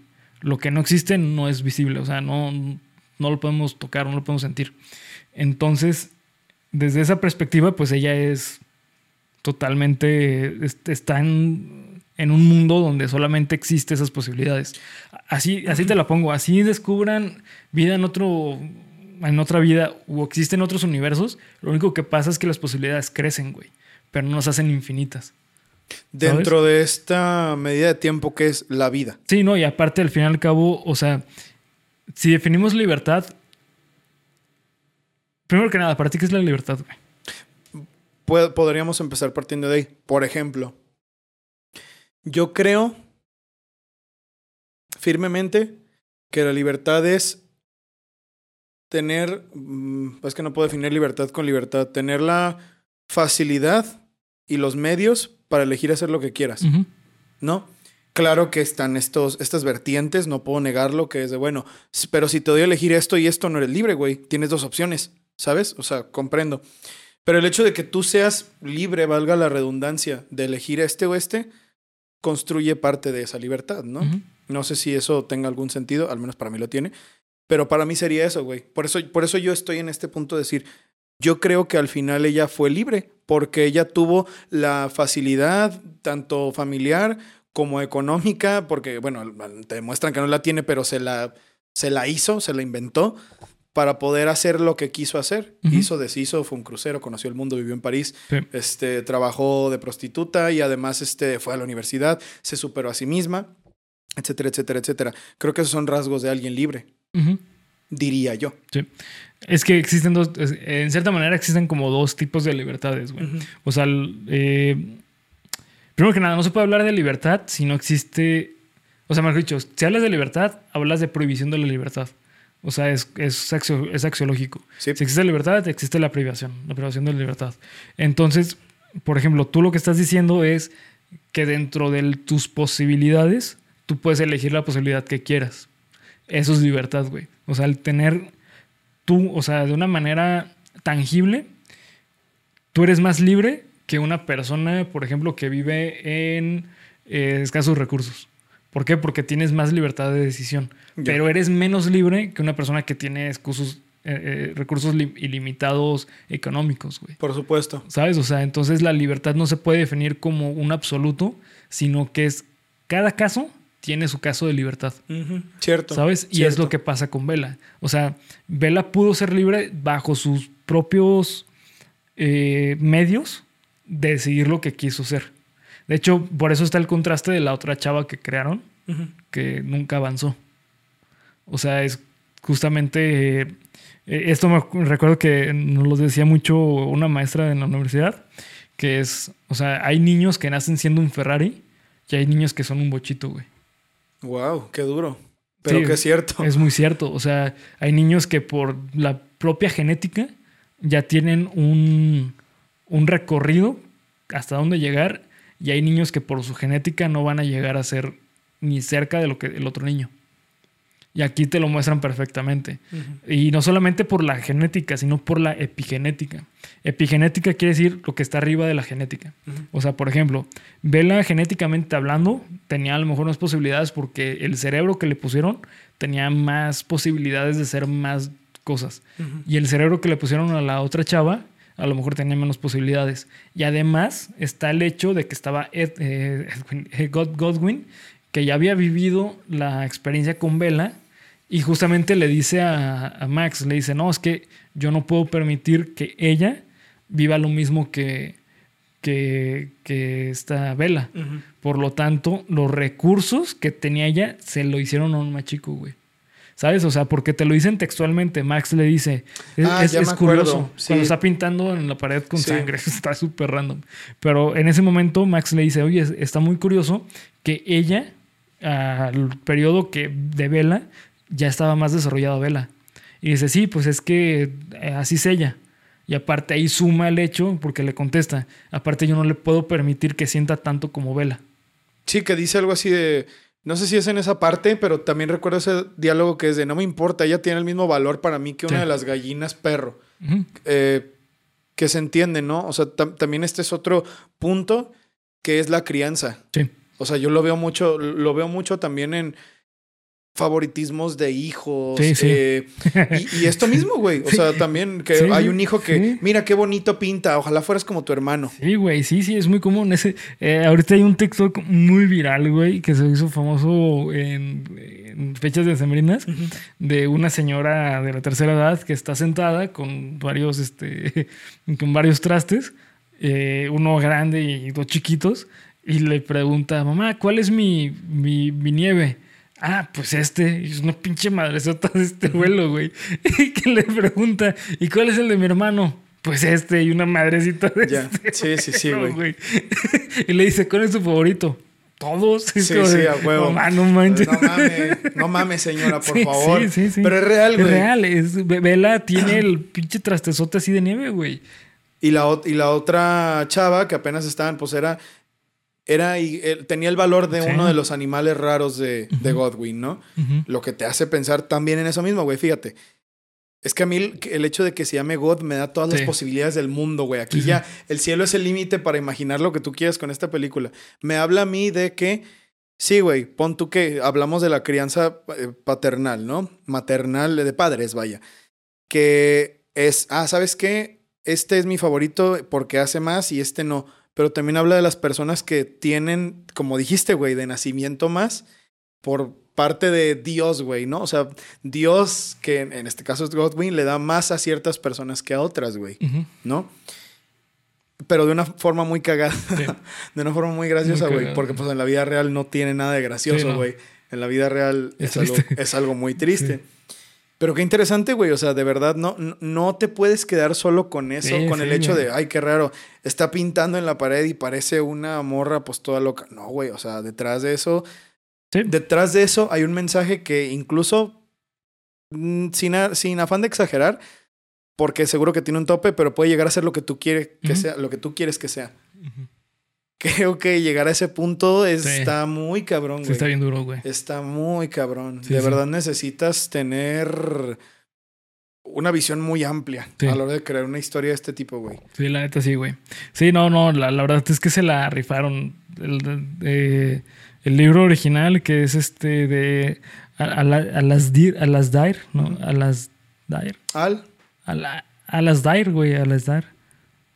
Sabe, güey. Sí, no, Yo no- conozco al. Tair, güey, el de Sí. Assassin's Creed. No, a, las Dair. Ok, a a las Dair. Dair. Te la mamaste. Sí, te la mamaste. La neta está buenísimo el concepto, güey. Eh, ahora bien, güey, ¿tú volverías a ver esta película?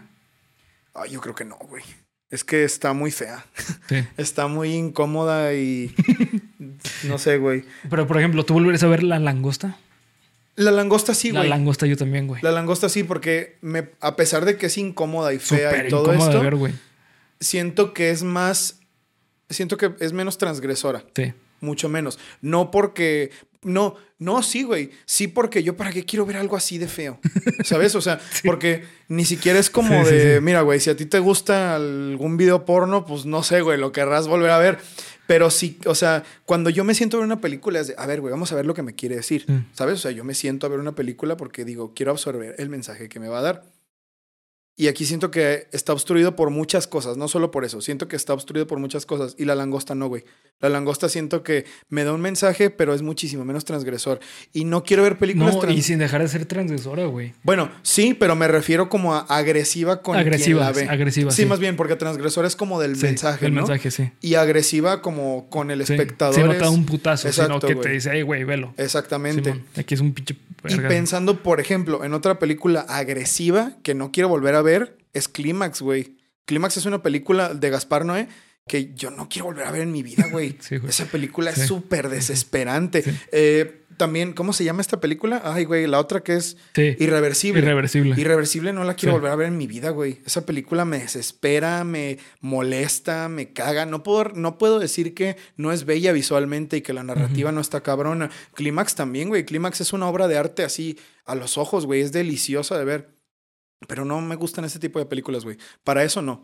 Y la recomiendo, sí, Sí. pero con cuidado, güey. Sí, sí, sí, sí, con advertencia. Porque ayer, este, Que creo que es algo que le falta. un- Bueno, no te creas, no, güey. que- advertencia. Sí, ¿no? Podría ser. Yo Bueno, creo que no, güey. Yo, No, bueno, es que por el simple que sé, ya sabes que va a ser una película. Ya sé, sí. Eh, Igual no te esperas lo que Sí, viene, tanto, ¿eh? sí, sí. creo que... Es que creo que la advertencia viene de esto que estamos Sí. haciendo, güey. sí. De gente que va a hablar de la película y que te va a decir, oye, espérate algo muy fuerte, güey. No vayas con tu mamá a verla. A no ser que te lleves muy cabrón con tu mamá. O con tu tía, güey. No sé, o sea, si te llevas cabrón con ellos, pues vayan y se van A una a... primera cita, ¿no? Sí, güey. No, no, güey. Amiga, amigo, no vayas a una primera cita a ver esta película. O bueno, quizás te sale bien, güey. No sé, pues a lo mejor... Conozco a alguien, güey. Ay, Dios mío, siento que esta historia va a doler. A ver, vamos a ver, güey. Que como primera cita o primeras citas, llevó, llevó, mejor dicho, la llevaron, güey. O bueno, la invitaron, mejor dicho, la, la invitaron a ver American Pie, la Ay, reunión, güey. ¿Has visto esa película? No, güey. Pero vi American Pie 1, pues yo imagino que. No, esta está más explícita que Ay, American Dios Pie, güey. ¿Y qué, qué hizo ella, güey? Me contó y me dijo, pues que vimos American Pie. Así, pero me dijo como incómoda, así de, pues es que yo no sabía. ¿Y volvió a salir con el vato? Sí, sí. Bueno, pues es que te la curas, güey, Sí, ¿no? sí, o sea, pues es gracioso.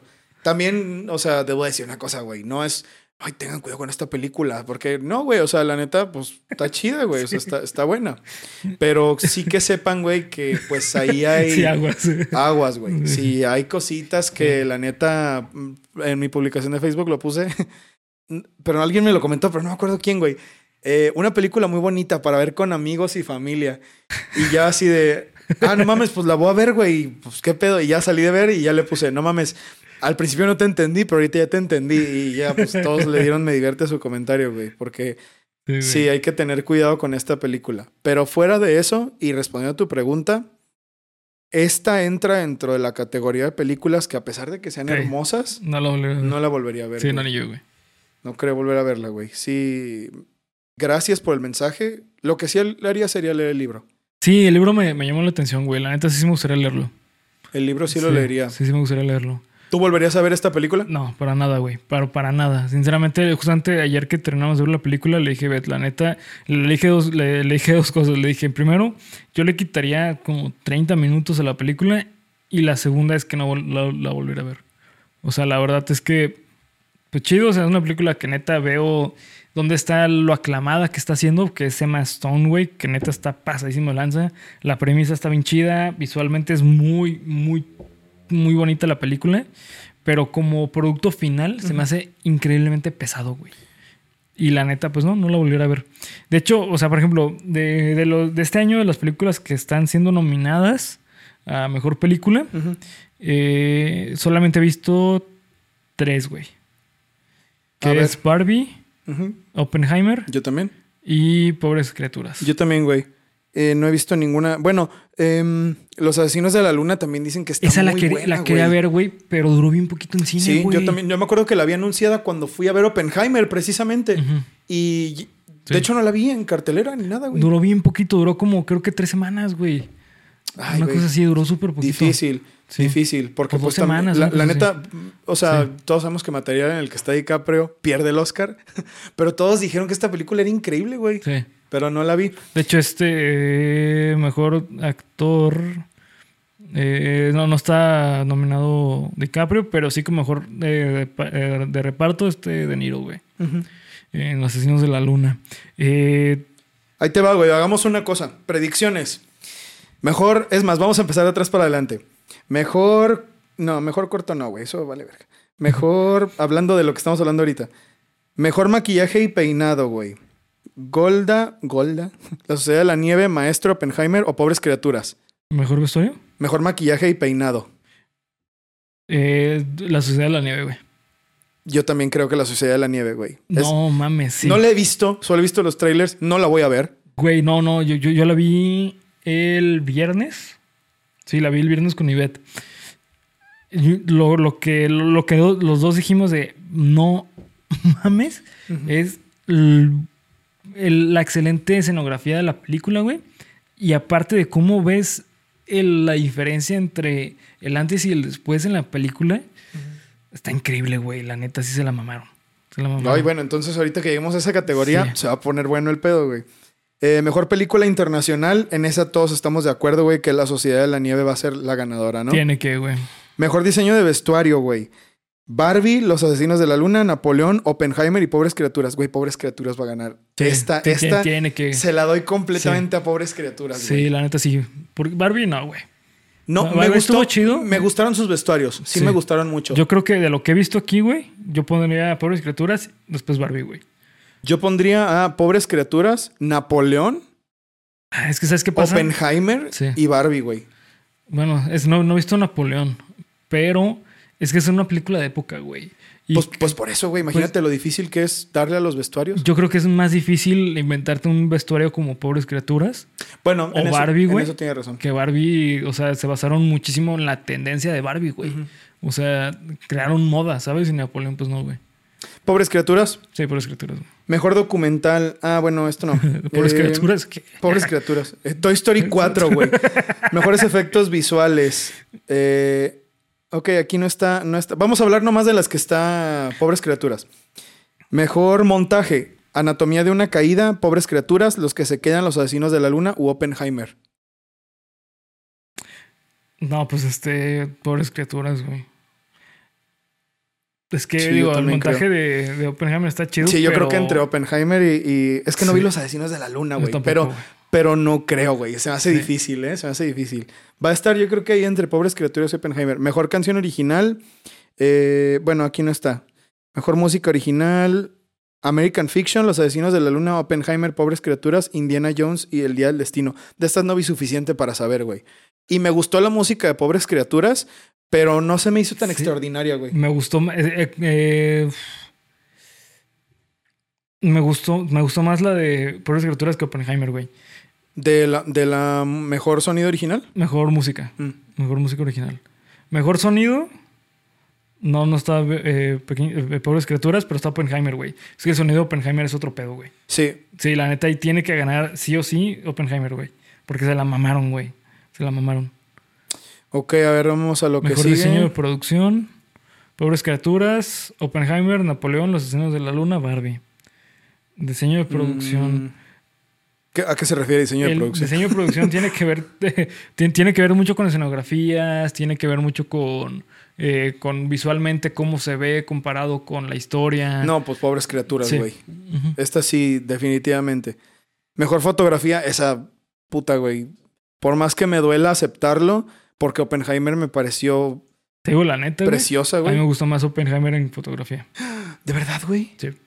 Es bellísima la fotografía de, de este Pobres Criaturas, pero la fotografía de Oppenheimer, güey, es otro pedo. O sea, Wow, no es creí que, me fueras a decir sí, eso, Es que la fotografía de Oppenheimer eh, está muy basada en, la, en el retrato que le hicieron a Oppenheimer, que es el famoso retrato que está, está así agarrando los pantalones y con sí. atrás la... La explosión no, de la no, no, no, la, no me gustaría que ahora sí. No, no, no, este... O eso fue un montaje que ¿Cómo salía Barbie acá al No, lado, güey. No, no, no, no, no. Es- Eso es montaje. No, me refiero a una fotografía real, güey. Ah. Biográfica de Oppenheimer, que es este, que él está como dando clases, que está con una pipa. Ah, y claro. atrás los, este. Las fórmulas y Las fórmulas y todo el pedo. Esa es una de las mejores fotografías de la historia, güey. O sea, en cuanto a retrato, estamos hablando de uno de los mejores fotógrafos de la historia, que se me ve el nombre, güey. Pero la fotografía de Oppenheimer en general está basado en esa fotografía, güey. Mm. Entonces, la neta es que la fotografía de Oppenheimer a mí se me hace. Híjole, Increíble, güey, güey. está difícil. Vamos a, vamos a dejarla ahí. Mejor guion adaptado, Oppenheimer, Pobres Criaturas, American Fiction, Zona de Interés, Barbie. Oppenheimer. Oppenheimer. Yo también creo, güey. Eh, mejor guion original, Anatomía de una Sí, caída. no, pues ahí no va a estar, ah, no, pues no, ahí no está. Mejor actriz de reparto, Emily Blunt por Oppenheimer, Jodie Foster por Niad, esa no sé cuál No, sea. aquí no va a estar nadie de- por escrituras. Ah, cierto. América Ferrera, no, no está. Mejor actor de reparto. Pues sí, mira, aquí está. Ah, aquí ya, ya te vi, Bernie.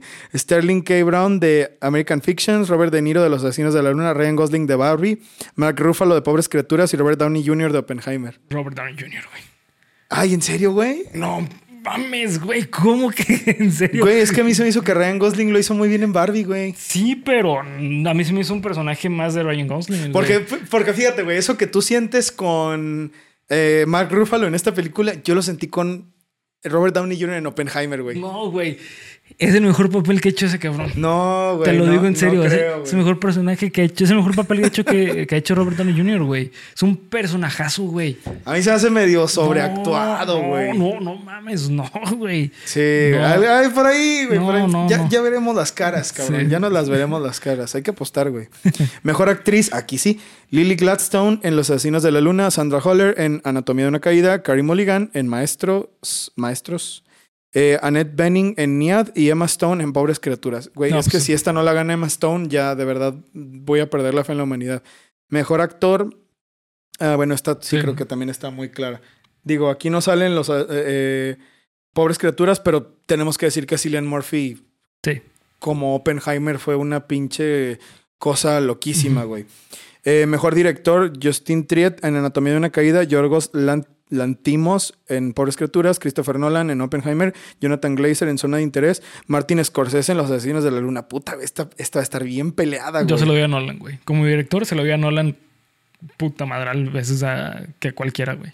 Es que neta, la neta, para mí la mejor película que vi este año fue Oppenheimer, güey.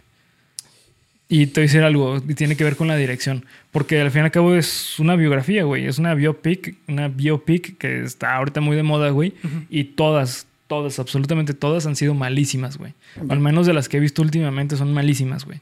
Son, excepto la de Weird güey. La de Weird es Ay, esa no la he visto, güey, porque no tengo Roku TV, chingado. Güey, ¿Por qué lo ¿Se lo cuenta? ¿Se lo cuenta? ¿Pero es gratis? Sí, es gratis. Ah, pues ya creo Al rato de la noche la voy a ver, Sí, güey. sí, güey. Este, pero no, o sea, las biopic eh, son medio culeronas a mi gusto, güey. Pero es que esta película de Oppenheimer sí tiene una dirección muy especial y tiene un mensaje bien verga, güey. Y aparte, no mames, lo que hizo con esa película fue magia, güey. O sea, los efectos vi- visuales que tiene no tiene un solo efecto especial de computadora, güey. Todo es este efecto visual práctico hecho con la cámara, con la misma Sí, cámara. es verdad. Hasta se dijo, oye, ¿de verdad explotaron la bomba atómica? Pues no, güey, No, pero, pero eran explosiones controladas a las que grababan. Sí. Esta no sé, güey, porque ¿sabes qué? No he visto Sí, no he visto Zona de Interés, ni Los Asesinos de la Luna, ni Anatomía de una Caída. Entonces, la neta, no sé. Pero entre eh, Nolan y Yorgos... Ay, Dios mío. Es que, eh, eh, no sé, güey. Es que como película... Porque aquí, en Mejor Director, ¿qué se premia, güey? El acompañamiento de los actores, No. en el traer la visión de acá a la película. Sí, es que la, la dirección tiene que ver cómo diriges la película, su dirección. O sea, es decir, eh, tú como director, ¿qué tan bien empleas tu trabajo para que la película se logre? En este caso, por ejemplo, es lo que te digo. O sea, la este eh, Yorgos hizo muy buena dirección con, con esta. Eh, con, con Emma, Emma Stone. Pero de ahí en fuera no siento como que se la haya mamado como director, güey. O sea, no, no creo que haya utilizado recursos así de que, güey, ¿cómo chingados utilizó ese recurso para llevar a cabo la película? Con Oppenheimer sí, güey. Nolan literalmente se sacó muchas cosas así de, "Ay, a ver cómo la hago, güey, para lograr que se vea bien. ¿Sabes? Entonces, a lo mejor tendría que decir, ¿sabes qué? Una vez que lee el libro, puedo decir, ah, mira, se la mamó con la dirección. No, ¿Tampoco? no, tampoco. Es que, es que, de, el, o sea, todo eso de pobres criaturas me gustó mucho, güey. Sí. En serio que me gustó demasiado. Yo creo que. Yo creo que. Yo creo que diría pobres criaturas, güey. Y así por los pelos, güey. Porque Oppenheimer eh, fue una pinche oda al cine. Y mejor película, güey. ¿Cuál va a ser la mejor película del año? Para mí, Oppenheimer. De los que he visto, porque es que no todos han llegado aquí, güey. Y todos, y algunos duraron súper poquito aquí en cartelera, güey. Entonces, de las que pude ver, Oppenheimer. Sin pedos. Que son Barbie, Barbie, Oppenheimer, Oppenheimer y Pobres criaturas. Pobres criaturas. ¿qué más tienes ahí? Ah, bueno, está American Fiction, Anatomía de una caída, que también que está muy buena, güey. Eh, Barbie, los que quedan, eh, Asesinos de la Luna, Maestro. La de Maestro es la de. de este Eugenio Derbez. No sé, güey. No tengo idea. Creo que es la de Eugenio Derbez, ¿no? No lo sé. No, ¿Eso no se llamaba como reprobado o algo así? No, no, todo no. Creo que es esa, güey, la de Maestro. Sí, ¿no? Sabe, güey. ah, tengo, no, porque no es, no es guion original, güey. Entonces no. No tengo idea. No, no. Este, Vidas pasadas, Pobres criaturas y Zona de interés. De las que vi, güey, o sea, si nos vamos a solamente esas tres, me voy por Oppenheimer. La neta es que Oppenheimer es la mejor película que vi este año, güey. Me voló la cabeza, güey. Y ojo, y yo, yo he dicho muchas veces, para mí Nolan se me hace que de repente mete guiones así como... En este, en este diálogo te voy a explicar toda la película y, y lo hizo en, en Oppenheimer, pero le funcionó muy bien, güey. Y me, me encantó la dirección que tuvo, güey. Pues sí, güey. Es que está complicado, ¿sabes? Yo, eh, por lo que dice y todo eso, fíjate que yo creo que va a ganar Pobres Criaturas, güey. Ya. Una cosa sí es cierta, güey. Yo creo que va a ganar Pobres Criaturas, pero la que yo quisiera que ganara es Oppenheimer. Ya. Porque a mí también, güey, Oppenheimer me, me, me pegó, güey. Así me pegó en la cara y me quedé así de, güey, ¿qué acabo de ver en esta película? En serio, es una Sí. chingonería. Pero en este también, güey. Y siendo como objetivos, ¿verdad?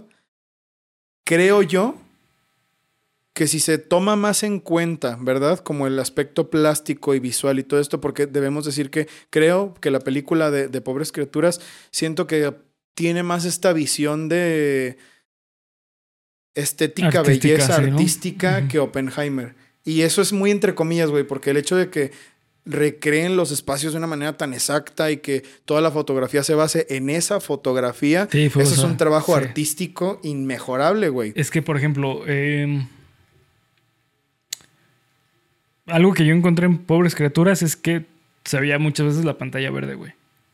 Ah, ¿en serio, güey? Sí. Ah, bueno, En sí. el cielo se veía bien Sí, cabrón. sí, sí, sí. ¿Sabes? O sea, y como que ahí me desentonaba mucho y la escenografía, que era parte del motivo de hacerlo algo que se ve como una escenografía como de teatro que está, estuvo de huevos. Pero sí se notaba, yo sí noté mucho el momento que ah, esto es pantalla verde, güey. ¿Sabes? Y Oppenheimer, pues no tiene eso, güey. Oppenheimer, la neta es que sí. como guion me gustó más, güey. Como película me fascinó. O sea, como producto final. Es que eso es lo que se premia como mejor película. Como producto final. Creo que es Oppenheimer. Normalmente quien gana mejor director, mejor producción y todo eso. Son los mejor película. Mejor película, Simón. Porque es como la. Pues ya desde ahí vamos a ver, güey. También una, no sé cómo funciona eso, ¿verdad? Pero si es por fama, probablemente que va a ganar Nolan, güey. Sí. Probablemente que va a terminar ganando Oppenheimer. Pero me interesa, güey. Fíjate, siento que ahora sí va a estar muy reñido todo el pedo. Sí. Todos los, bueno, la mayoría de los premios importantes están muy reñidos, güey. Sí. No, y además, o sea, este año fue un año bien difícil para el cine, güey. O sea, este año, por suerte, tuvimos presentaciones como Pobres Criaturas, güey. Porque la huelga de Ah, actores y de escritores Es se iba a alargar hasta. O sea, Indefinidamente. indefinidamente, güey. Y por suerte se llegó a un consenso chido. Con razón, ahorita que estás diciendo, no han llegado, dije, güey, ¿por qué no han llegado? Qué raro, o sea, ya las debimos de haber visto todas, pero olvidé por Sí. completo lo de la huelga. No, güey. y aparte de eso, eh, este año no sé qué pedo con México, con, con el cine. Tuvo muchos retrasos de películas, muchísimos. O sea, pues pobre criaturas salió meses después de las que haber salido, güey. Fue desde el 2023 y lo estamos viendo en 2024. ¿En serio? Sí. Pobre No criaturas, sabía, sí, güey. No tenía ni la menor idea. Sí. Sí. Pero bien, llegando a este punto, Bernie, creo que ahora sí llegó el momento de decir, ¿qué calificación le das a esta película? Le doy un 8, güey. Ay, güey, si nos fuimos más atrás de lo que creí que nos íbamos a ir, güey. Le doy un 8. Es que la neta, eh, de la mitad de la película en adelante, güey, se me hizo una película muy, muy cansada, güey. Me aburrió mucho. Me aburrió mucho por las decisiones de cómo economizar las escenas y todo ese pedo. La neta, bah, no me gustó, güey. Que creo que también eso va a ser una crítica fuerte contra Pobres Criaturas para los Oscars, ¿eh, güey? Porque en la dirección tiene que ver eso. O sea, por ejemplo, eh, digamos, eh, es que da un motivo muy diferente mostrar una mano por tres minutos a mostrar una mano rápido, ¿sabes? Y es lo que pasa con esta película muestran eh, escenas de sexo que a lo mejor sí eran necesarias para la película, pero una cosa es mostrar demasiado la mano, Entiendo. ¿sabes? O sea, da un motivo distinto que eso tiene que ver con el corte ya en la dirección y en la edición, güey. Entonces, pues a, a ver, a ver qué pedo, porque estoy seguro que eso le va a afectar mucho, eh, güey. Estoy seguro, porque la neta sí, ya, bueno, al menos tres personas, no, no sé qué dijo Nomi al respecto, güey. Como que ella se quedó así de- con la película, güey. Todavía no estoy seguro de qué opina, güey. Pero, Sí. pues, también es una cosa que leí, ¿eh? Sí, sí, que es una era crítica, como es una de, crítica. Ay, güey, ya, ya que se acabe. Sí. ¿Sabes? Sí. Y yo lo pensé, güey, ayer que estamos en el cine, no lo pensé así como me lo está diciendo Bernie ahorita. Esto, eh, como siempre pasa, hasta que hablamos de la película puedo comprender mejor. Pero sí recuerdo haber de. A ver. Puta, falta media hora, güey. Sí. ¿Sabes? Sí, sí recuerdo haber tenido ese pensamiento. Porque al fin y al cabo, eso, como producto, ¿verdad? Que la gente va a Sí. ver al cine, pues sí te. Sí te corta la nota. Sí, mucho. Sea la película que sea, güey. Sea una película tan artística como Pobres Criaturas o sea una película tan comercial como lo fue Batman de Robert Pattinson, güey. Sí. Esa película duró tres horas, güey. Y ya al final estabas de, ay, cabrón, pues ya, vámonos, ¿no? Si no, no alcanzo el camión, güey. Sí, es como, por ejemplo, o sea, digamos una película de ballet. O sea, imagínate una película de ballet que todo, toda la película fuese de ballet. O sea, literalmente bailar, güey. Pues es como de. pues, O sea, no es una película, ¿no? O sea, es mejor dicho una. Esto es un recital de ballet recital- proyectado Ajá, en la exactamente, pantalla, ¿no? pero si le metes trama y le metes poquitas escenas de ballet, etcétera, pues ya cambia totalmente el sabor de la película, güey. Claro. ¿Sabes? O sea, el cisne negro, ¿no? Sí, el cisne negro. Cisne Después negro. vamos a traer que esa es una película. tenemos que, güey. Por algo fue- esa fue la Sí. película, la mejor película, Sí. 2011, 2014. No, Siempre he tenido ¿no? problemas. Ay, cabrón, no, ya estoy haciéndome viejo. Creo ahí, que güey. sí. Pero sí, güey. Definitivamente 8. Ocho. Bueno, me parece una calificación Sí. alta también, ¿eh, Sí, güey? es, no es está buena. La- La, reprobada, película es buena, reprobada. pero a mí me puede mucho la duración de la película, güey. Yo le pongo 9, güey. Yo le pongo 9 porque me gustó mucho lo que me trata de decir la película. Y Que ahora sí, si nos vamos a la calificación de Emma Stone, pues le doy 10, güey. No, pues es que eso es invariable, ¿no, güey? Pero O perdón, sea, te, te rompí, güey. No, no, no, pues como producto integral, o sea, yo creo que sí. Para mí lo que le baja es esto como del el querer venderte a Emma Stone como actriz porno, Sí. que la neta no me latió. Creo que eso, pues, no estuvo chido. Y La otra que no me gustó, mm, pues fue esto, güey, de que, ¿sabes qué? Es una película que se ve inmediatamente que apoya el empoderamiento de la mujer y no que lo apoya, sino que lo... eh, pues Lo tampoco que lo, ¿no? que lo visibiliza. Pues sí, güey, trata de traer un, a un- una situación de una microescala que Ujú. puede ser como la vida de una mujer que, por ejemplo, fue prostituta, a una macroescala como de, güey, tú eres el... el am, Del dueño de tus Tú eres el decisiones. dueño de tu propio destino, exactamente, de tus decisiones. Sin embargo, este hecho como de, bueno, güey, y me estás hablando de esto y me estás mostrando todas estas escenas, como que sí me choca, güey. Sí, güey. como sí que pasa. para mí es muy poderoso ese defecto. Ujú. Fuera de ahí, incluida la actuación de Mark Ruffalo, todo me gustó mucho, güey. Todo me gustó mucho, sí, sí, todo me gustó demasiado. Pero me puede mucho eso. Es que, güey, Mark Ruffalo dejó de ser un güey normal, güey. Lo, lo dejó, güey. El maldito, Ah, sí. el hijo de perra lo logró. lo logró. Digo, un perro Sí, lo logró. dejó de ser un, dejó de ser un, un güey normal. sí. De toda, de toda la vida, ¿verdad? Sí, eso me- que soy Mark Ruffalo. Y así volteé a ver en Shore Island al final del doctor de ahí qué pasó, güey. Y Mark Ruffalo, Soy Mark Ruffalo. no, güey, no pasó nada. Soy Mark Ruffalo. Sí, eh, Vengadores, reúnanse. Y Mark Ruffalo así, pues, sí, güey. o sea, es mi secreto, Cap. Siempre estoy enojado. Y ya huevo, se emputa, güey. ¿Lo logró? ¿Me gustó? Sí, nueve. ¿Va a ganar la película del año? Probablemente. Sí. Yo quisiera que ganara Oppenheimer, sí, también. Pero no voy a decir que esta película es mala. La recomiendo, sí, con mucho cuidado. Sí. Con muchísimo cuidado, güey. Y no alcanzo a subrayar eso, güey. Pero habiendo dicho eso, creo que... Nueve. Nueve. Va. Eh, pues bueno, nada más, simplemente terminando con este episodio. Ustedes acá abajo en comentarios pongan eh, su calificación, si ya la vieron, cuándo la van a ver, si la quieren ver o no. Este, así que pues nada más. Muchas gracias por ver, comentarios, suscribir. Recuerden seguirnos en todas las redes sociales que nos encuentran como Geek, Geek, Geek, Geek Supremos. En cada...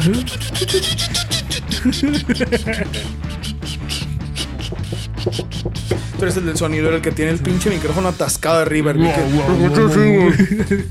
Aquí con ustedes es el DJ Cucaracha. Adiós, ya, chingue su madre DJ Cucaracha y todo. Adiós. Ustedes no, ustedes no, me equivoqué.